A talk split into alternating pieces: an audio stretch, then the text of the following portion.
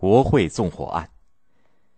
希特勒爬上德国总理的宝座不到一个月，也就是一九三三年的二月二十七号的晚上，他来到了柏林郊外葛培尔的家中吃饭。今天他似乎是难得的悠闲，吃完饭以后没有谈任何的公事，只是和葛培尔听听音乐、聊聊天这时电话铃响了，葛培尔拿起电话，有人焦急的向他报告说：“国会起火了。”戈培尔放下电话，没有马上向希特勒汇报。可过不了一会儿，他的神色变了，脸上露出了一丝诡异的微笑。他跟希特勒说了几句话，两个人随即跳上了汽车，飞速的驶往出事地点。他们一赶到国会大厦失火的地点，就向聚集在那里的记者宣称，这是一桩罪行，是共产党犯下的罪行。格林比他们早到一步。这位臃肿肥胖的德国普鲁士邦总理、国会议长气喘吁吁，脸放红光，头上还冒着汗。他显然兴奋的有点过了头了。他对秘密警察局的头子鲁道夫·迪尔斯大声嚷嚷道。共产党的革命开始了，我们一分钟也不能坐等，我们要毫不留情的对付他们。共产党干部一经查获，当场格杀勿论。今天晚上就把共产党议员统统吊死。第二天，希特勒就诱使总统兴登堡签署了一项保护人民和国家的法令，以防止共产党危害国家的暴力行为为幌子，大肆的限制人民出版、结社、集会等人身自由。全国上下立刻笼罩在冲锋队横冲直撞、到处抓人的白色恐怖当中。格林、葛佩尔一伙根据事先制定好的名单，一下子抓捕了四千名共产党员和许多左派的进步人士。自然，那个纵火犯当场就被抓住了。他叫范德卢伯，是一个二十四岁的荷兰人，自称是荷兰共产党的党员。保加利亚共产党和共产国际西欧局的领导人季米特洛夫当时正在柏林，他也没有逃过纳粹的魔掌。三月九号，纳粹警察以参与纵火的莫须有罪名，把季米特洛夫和另外两名保共活动家一起抓进了监狱。经过半年的阴谋策划和精心准备，纳粹宣布九月二十一号在莱比锡公开审理这个案子。消息一传出。法国、美国、保加利亚等国的二十五名律师挺身而出，愿意为季米特洛夫辩护，但是德国法庭剥夺了被告自由选择辩护人的权利。季米特洛夫毅然决定自己为自己进行辩护。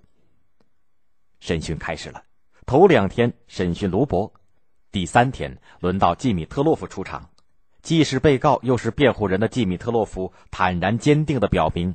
他是信仰马克思主义的革命者，他的奋斗目标就是共产主义的最终胜利。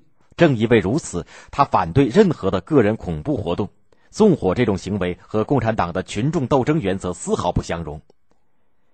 季米特洛夫出身贫寒，当过印刷工人，是在工人运动当中锻炼成长起来的杰出的革命家。听着他正气凛然的演讲，法庭的庭长慌了神，急忙打断他的讲话，问道。你回答，你跟纵火犯卢克是什么时候认识的？你们是怎么密谋的？我倒要问卢博。季米特洛夫平静的盯着卢伯，你应当当众说明，你什么时候见过我，什么时候认识我的？我不认识你，也从未见过你。卢博不加思索的回答。现在问题已经很清楚，在这场审判当中。卢博不过是国会纵火案当中的浮士德而已。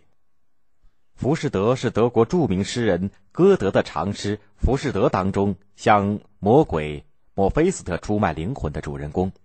基米特洛夫借用这一典故，一针见血的戳穿了纳粹的谎言。无疑的，站在他背后的还有墨菲斯特。可怜的浮士德被送交帝国法庭，而墨菲斯特已经逃之夭夭。作为一个无辜的被告，尤其是作为一个共产党员和共产国际的成员，我对于立即彻底清查国会纵火案，同时把销声匿迹的莫菲斯特捉拿归案是很感兴趣的。法庭招架不住，对季米特洛夫的第一场庭审就草草的收场了。国会纵火案发生以后，在世界上激起了强烈的反响。许多国家的工人和进步人士纷纷的举行示威游行，强烈谴责纳粹希特勒无害共产党人的卑鄙行径。英国伦敦出版了一本专门揭露国会纵火案真相的书，由欧美许多新闻工作者和律师组成的国际调查委员会，在巴黎组织了和莱比锡审讯针锋相对的反审判运动，公布了大量的人证物证，证明被控告的共产党人清白无辜。纳粹一计不成，又生一计。十一月四号，法庭再次开庭，纳粹的两个重量级人物格林、葛培尔赤膊上阵，企图一举击垮季米特洛夫。但是季米特洛夫凭着他的冷静、勇敢和机智，严正的驳斥了他们对共产党人的恶毒攻击。而季米特洛夫反问的一个个问题，使得格林、葛佩尔矛盾百出，狼狈不堪。格林气急败坏的吼道：“滚出去，你这个混蛋！”庭长慌忙命令警察把季米特洛夫押了下去。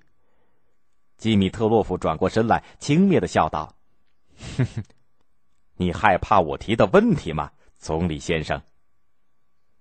原来，在格林的国会议长办公室下面有一条地下暖气管道通到国会大厦。二月二十七号晚上，冲锋队队长卡尔恩斯特受格林葛佩尔的指使。带着一伙冲锋队员，经过这条地下通道，偷偷的潜入了国会大厦，撒下了汽油等易燃物，点了火，然后就溜了回去。说来也巧，精神不太正常的卢伯那个晚上鬼使神差的溜进了国会大厦，放了几把火，让冲锋队逮个正着。希特勒一伙喜出望外，立刻把他变成了替罪羊，同时嫁祸于人，妄图一举搞垮在民众当中影响越来越大的德国共产党。最后的较量终于到了。十二月二十三号，莱比锡法庭进行最后一次审判。季米特洛夫列举大量的事实，有力的揭露了纳粹策划这次审判的阴谋和险恶的目的。他庄严的宣告：伽利略被惩处的时候，他宣布地球仍然旋转着。具有与老伽利略同样决心的我们共产党人今天宣布。地球仍然转动着，历史的车轮向着共产主义这个不可避免的、不可压倒的最终目标转动着。季米特洛夫的果敢无畏，国际舆论的强大压力，迫使莱比锡法庭最后不得不宣布无罪释放季米特洛夫和另外两个无辜的保共活动家。